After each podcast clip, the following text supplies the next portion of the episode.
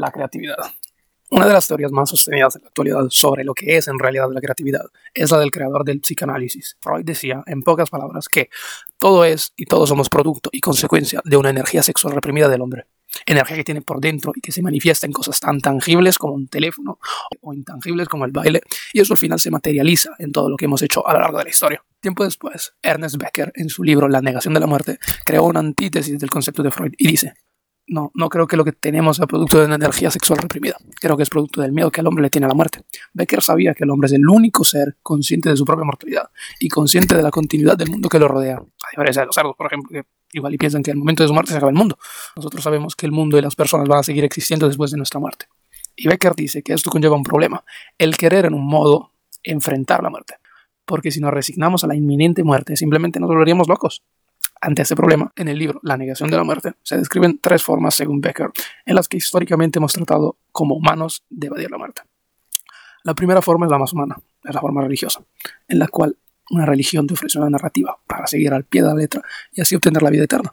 Y así cuando mueras vas a trascender tu propia mortalidad, vas a ir al cielo, tener otra vida y en este modo solucionamos o solucionan los religiosos el problema de la mortalidad.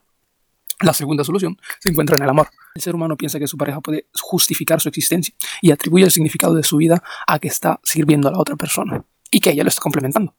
Y no necesariamente debe ser una pareja amorosa. Pueden ser hijos y el humano encuentra paz al pensar que a lo mejor él va a morir, pero va a dejar su legado en estas personas a través del amor, a través de sus hijos y a través de su apellido. Su legado se mantendrá vivo por generaciones y generaciones. Y en este modo el humano resuelve el problema de la muerte.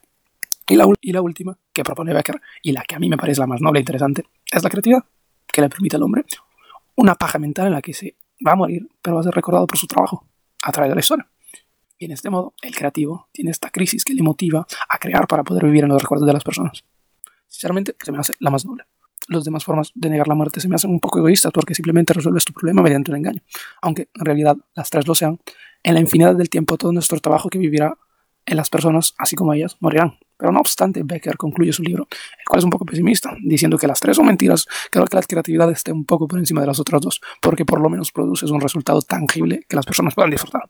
Así que yo comparto la opinión de Becker cuando dice que este motor que tenemos es causado por el temor al final, y así le podemos dar un valor a las cosas, porque sabemos que se van a acabar. Y pues, porque si fuéramos inmortales, nuestra vida no tendría sentido.